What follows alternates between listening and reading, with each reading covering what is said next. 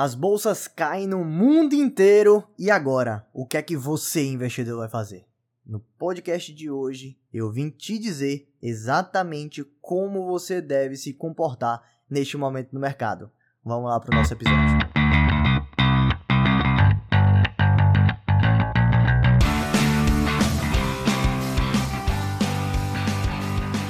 Seja muito bem-vindo, muito bem-vinda ao nosso podcast O Seu Dinheiro. Eu me chamo Thiago Sena, sou especialista em investimentos, consultor credenciado na CVM e no podcast de hoje eu vim falar sobre o que está acontecendo agora nesse mercado.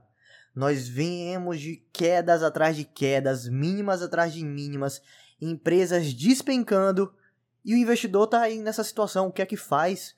O meu dinheiro tá bom, tá ruim, eu vou para renda fixa, eu vou para renda variável, para onde eu vou nessa situação?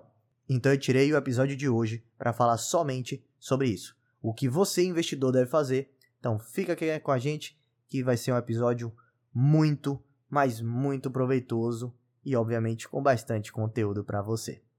Pois bem, investidores, o que, é que a gente tem aqui nas nossas mãos agora? Em apenas um mês, o Ibovespa caiu 10%. No ano, o índice americano da bolsa americana, o S&P 500, já caiu 18% e somente no último mês o dólar já disparou mais de 10%. Então, quando você pega tudo isso somado, obviamente gera um impacto. Meu Deus, o que é que está acontecendo? E quando eu trago somente índices, eu nem estou falando do detalhe, né? Porque se a gente pegar, por exemplo, Google, no ano cai 22%, Amazon cai 37%, Disney 35%. Eu quero saber quais são as empresas que estão escapando desse cenário de aversão a risco que a gente está passando agora. Só para vocês terem noção, em 2022 a Netflix está com o pior ano já registrado na sua história na bolsa de valores. O Facebook está com o pior ano já registrado na bolsa de valores. A Amazon está com seu pior ano desde 2008, época de crise global subprime. A Tesla é o pior ano já registrado. A Microsoft é o pior ano desde da, do subprime 2008. A Google é o pior ano desde 2008. A Apple o pior ano desde 2008. Então, nós estamos sim em um ano que está trazendo para a Bolsa de Valores uma volatilidade que a gente não vê no mercado há muitos anos. Desde quando teve a quebradeira global pelos bancos dos Estados Unidos, né, Lehman Brothers, todos aqueles bancos que quebraram e o mundo entrou em colapso depois daquele cenário, e obviamente subprime foi um evento muito marcante, desde lá a gente não encontra uma situação tão ruim como que a gente está encontrando agora. E isso está acontecendo nos Estados Unidos, está acontecendo na Europa, está acontecendo no Brasil. Não tem exceções nesse cenário. Então, obviamente, nós conseguimos entender que o que nós estamos passando agora não é um evento pontual, é algo em cadeia. Existe todo o complexo de investidor, de investimentos, de impactos que estão acontecendo em tudo que você imaginar. Então, consistentemente, nós precisamos ter a cautela e botar a cabeça no lugar para entender o que realmente está acontecendo. Agora tem um outro lado da moeda também, né? Você olha para a renda fixa, por exemplo, aqui no Brasil, taxa de juros em 12,75 com o mercado já precificando mais uma alta da Selic.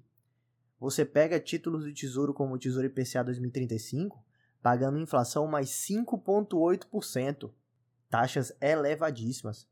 Então, o investidor agora se vê muito em dúvida se tira o dinheiro desse evento catastrófico que está acontecendo na bolsa de valores e prefere colocar logo na renda fixa para deixar ali um dinheiro guardado, protegido, já que a rentabilidade está tão alta assim. Só que aí que mora o grande problema para o investidor comum, que não está nem familiarizado e nem capacitado dentro do que a gente entende sobre o mercado para tomar a decisão mais racional. Porque pensa comigo, o que é que nós deveríamos fazer na nossa vida em termos de investimento? Nós sempre deveríamos entrar no investimento que tem a melhor projeção daqui para frente e não necessariamente aquele que tem o um melhor resultado de algum tempo para agora. Eu tenho certeza que todo mundo gostaria de investir naquele que tem a melhor projeção, não aquele que teve o melhor resultado. Porque o que acontece? Quando você vai pela ótica do que aconteceu nos últimos meses, ou até mesmo nos últimos anos, você acredita e o seu cérebro faz isso com você de como se houvesse uma projeção automatizada. Aquilo que foi bem vai continuar indo bem e aquilo que foi mal deve continuar indo mal. É isso que joga nos seus neurônios para você interpretar aquilo naquela situação. Mas a gente sabe que o que aconteceu no passado não necessariamente vai repercutir o futuro. E nós deveríamos agora estar olhando o que vem pela frente e não no que aconteceu para trás. Inclusive, pense comigo: se você tiver agora dentro de um carro dirigindo, o que é mais óbvio de se fazer? Dirigir olhando para frente, no para-brisa do teu carro, ou colocar um tampão no para-brisa e olhar visando o retrovisor, o que, é que aconteceu nas últimas curvas, quando é reta e quando é curva, para que lado você vai. Obviamente se dirige um carro olhando para frente. É importante saber o que aconteceu anteriormente, mas o que aconteceu anteriormente não define o que vai acontecer na próxima curva. Não é que você fez uma curva para a esquerda que com certeza a próxima curva também será para a esquerda. Pode ser que sim, como pode ser que não, como pode também nem ter curva, ser uma linha reta. Então, investidor, você não deveria estar focado no que aconteceu nos últimos meses. Não é porque a renda fixa agora que está interessante que você deve sair da renda variável. Isso normalmente é um erro por falta de estratégia. O que nós estamos passando agora é um momento em que o investidor deveria estar verificando a sua alocação, vendo se está em excesso na renda fixa porque se houver um excesso na renda fixa, você deveria utilizar esse recurso disponível para investir na renda variável em um cenário de baixa, em um cenário em que os preços estão baratos, em um cenário em que você pode comprar muita coisa de qualidade com preços que a gente não via há anos. Então, obviamente, não é o momento de você sair da renda variável. E também pode não ser o momento para você especificamente entrar. Por quê? Porque cada investidor deve investir de uma forma pessoal, personalizada, individualizada. Cada pessoa tem um jeito diferente de lidar. Então nós não devemos generalizar que todo mundo nesse momento deveria estar investindo em bolsa de valores. Não é assim. O que eu quero mostrar para vocês é o seguinte: considerando todo esse cenário que nós estamos passando agora, nós conseguimos identificar que claramente isso é uma oportunidade. Nós conseguimos identificar que a este patamar de mercado é possível fazer excelentes investimentos em que você em um médio prazo já conseguiria verificar bons retornos. Agora, qual é o cuidado? Primeiro, o perfil de risco. Até quanto de risco o investidor aguenta colocar em sua carteira? Porque é aí e entra o primeiro cenário. Quando a gente fala de asset allocation, de alocação de ativos, que é a estratégia por trás de toda a tomada de decisão, é ela que vai definir se nós deveríamos estar colocando mais capital em renda variável ou mais capital em renda fixa, porque existe uma gestão do perfil do cliente e dos objetivos dele dentro desse cenário. A principal coisa que eu faço com os meus clientes é exatamente identificar isso. Qual seria o cenário ideal de alocação entre renda fixa e renda variável. Porque se eu tenho mais renda fixa do que o ideal, obviamente eu devo estar aplicando meu novo recurso em renda variável e às vezes até retirar da renda fixa para colocar na renda variável. Porém, a depender de quanto for esse perfil de risco, o cliente deve ser o inverso. Ele pode estar super alocado em renda variável, o quanto é um cenário de risco desnecessário para o cliente correr, e para tal, nós deveríamos estar aumentando a posição em renda fixa aproveitando inclusive que nós estamos com taxas muito interessantes na renda fixa. Eu já fiz alguns conteúdos tanto aqui no podcast como também lá no meu canal do YouTube, falando sobre as oportunidades que existem em todo o mercado, seja em renda variável no Brasil, seja em renda variável nos Estados Unidos, seja é, em renda fixa aqui no Brasil. Nós temos bastante oportunidade, então o investidor não precisa ficar desesperado porque não tem aonde investir. Tem todas as classes têm bons produtos e bons ativos com bons, boas projeções de investimento. Agora, o mais importante é o que é o mais indicado para o teu cenário. Essa é a resposta que a gente precisa ter. Nós precisamos, antes de mais nada, responder a essa pergunta. Porque se você não sabe qual é o cenário ideal para você, obviamente você não sabe para onde você deve ir. E se você não sabe para onde você deve ir, a gente não consegue investir da forma correta. Por isso eu dou tanto valor ao trabalho de consultoria de investimentos que eu presto. Porque a gente vem com a montagem do objetivo, da estratégia, aonde a gente precisa ir. Com qual objetivo? É aí que entra o grande ponto. Porque sabendo dessa informação, aí sim nós nos direcionamos para o que é o melhor deste momento no mercado financeiro para o cliente, para aquela pessoa. Porque o que Tiago está fazendo com o próprio dinheiro dele é seguindo a estratégia montada para o perfil de Tiago. Agora, quando você compara com Maria, qual é a diferença de perfil de risco dos dois? Tiago aguenta mais ou menos risco do que Maria. Maria quer mais ou menos previsibilidade na carteira do que Tiago. Tiago aguenta mais ou menos queda do que Maria. A depender dessas peculiaridades, a montagem da estratégia tem que ser diferente. Então, não dá para seguir a manada. Porque cada pessoa é um horizonte, cada pessoa é um universo diferente e investimento é individualizado. Seguir carteira recomendada padrão não funciona. Esse é o grande ponto. Por mais que o ativo ali dentro seja bom, se ele não está adequado ao seu horizonte de vida, está errado. Então a gente precisa entender isso.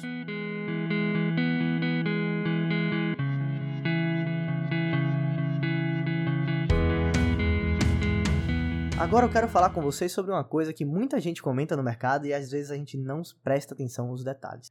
Alguma vez você já ouviu as expressões falando sobre investidor sardinha e investidor tubarão? Que os tubarões do mercado dominam e ganham dinheiro, enquanto que o investidor sardinha é aquele que não sabe muito bem para onde vai e acaba perdendo dinheiro para os tubarões, ou seja, vira comida de tubarão? Bem provavelmente você já ouviu falar disso, eu sei disso. Muita gente fala. Agora presta atenção comigo.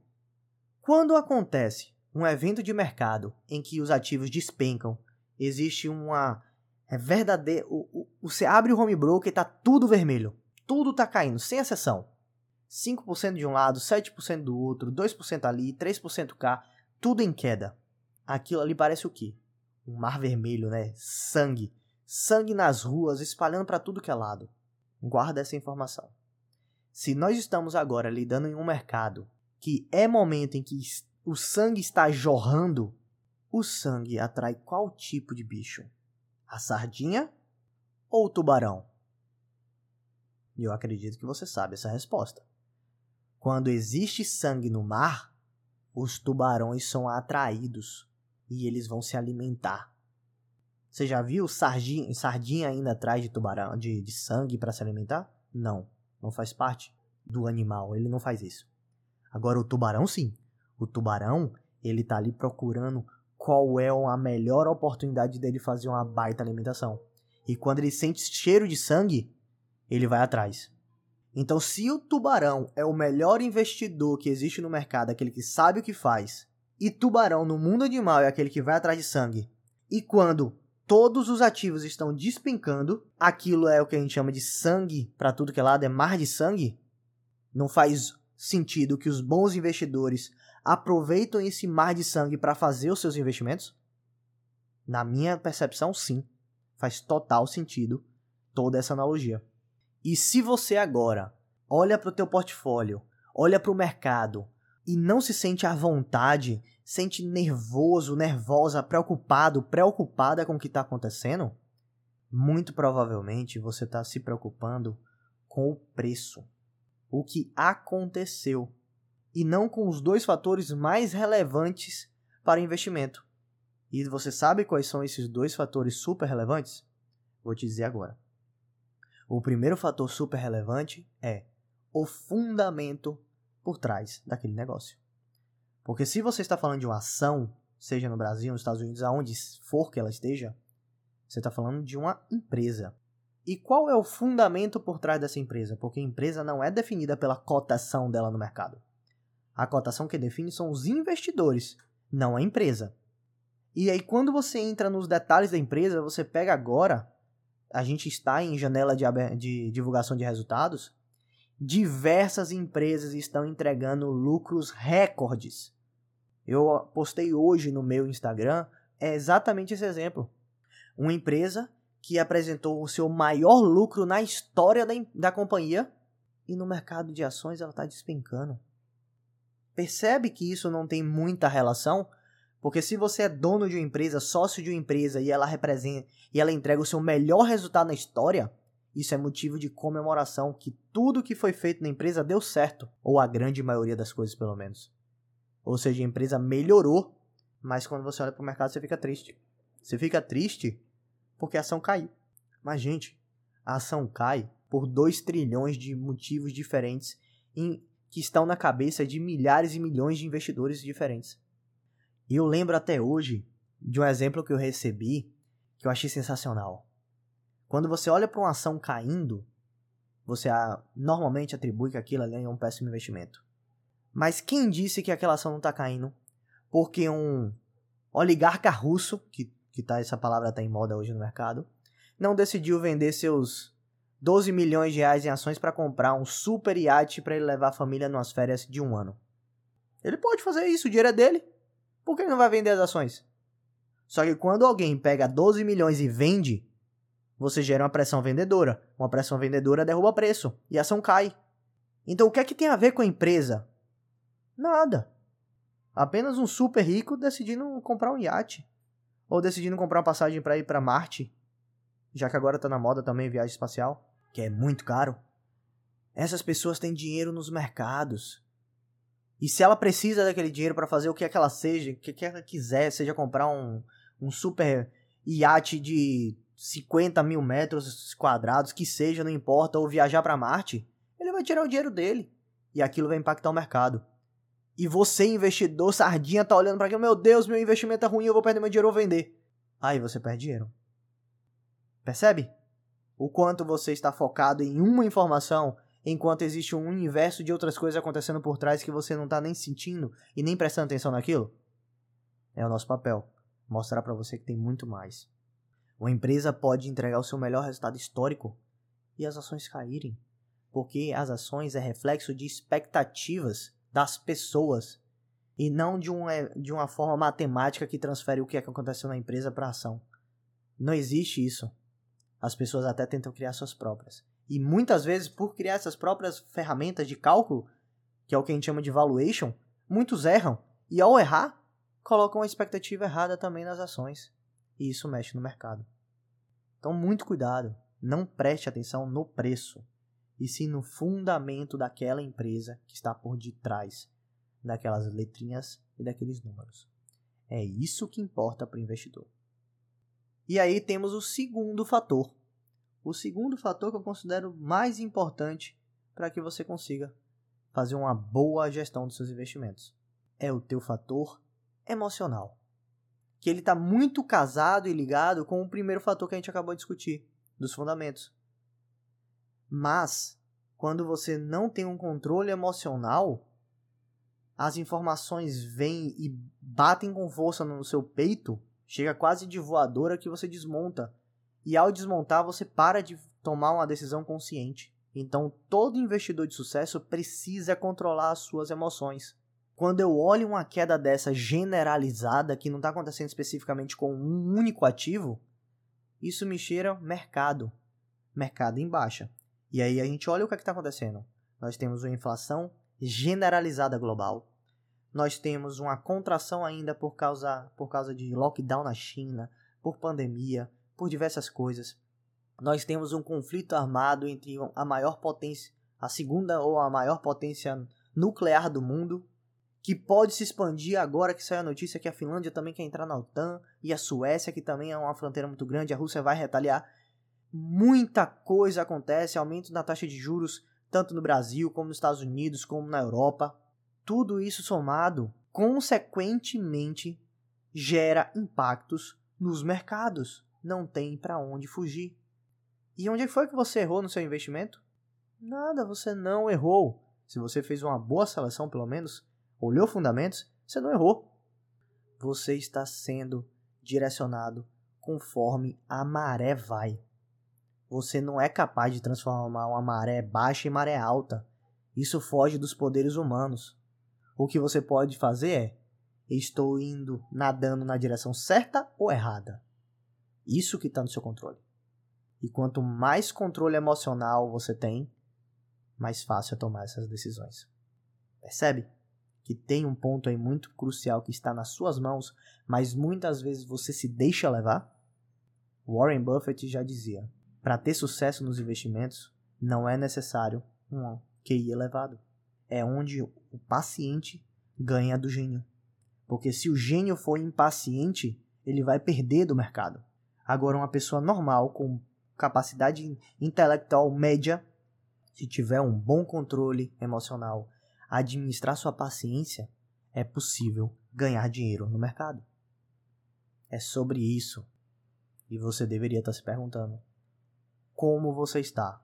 Se você está simplesmente descontrolado ou descontrolada emocionalmente, olhando apenas preço, cotação e para onde o mercado está indo, ou de onde o mercado veio, ou você está totalmente administrado, administrada, controlado, controlada, olhando os fundamentos daquilo que você investe e identificando que o que você está fazendo segue uma estratégia bem montada, definida, que vai te levar até onde você deseja no mercado financeiro.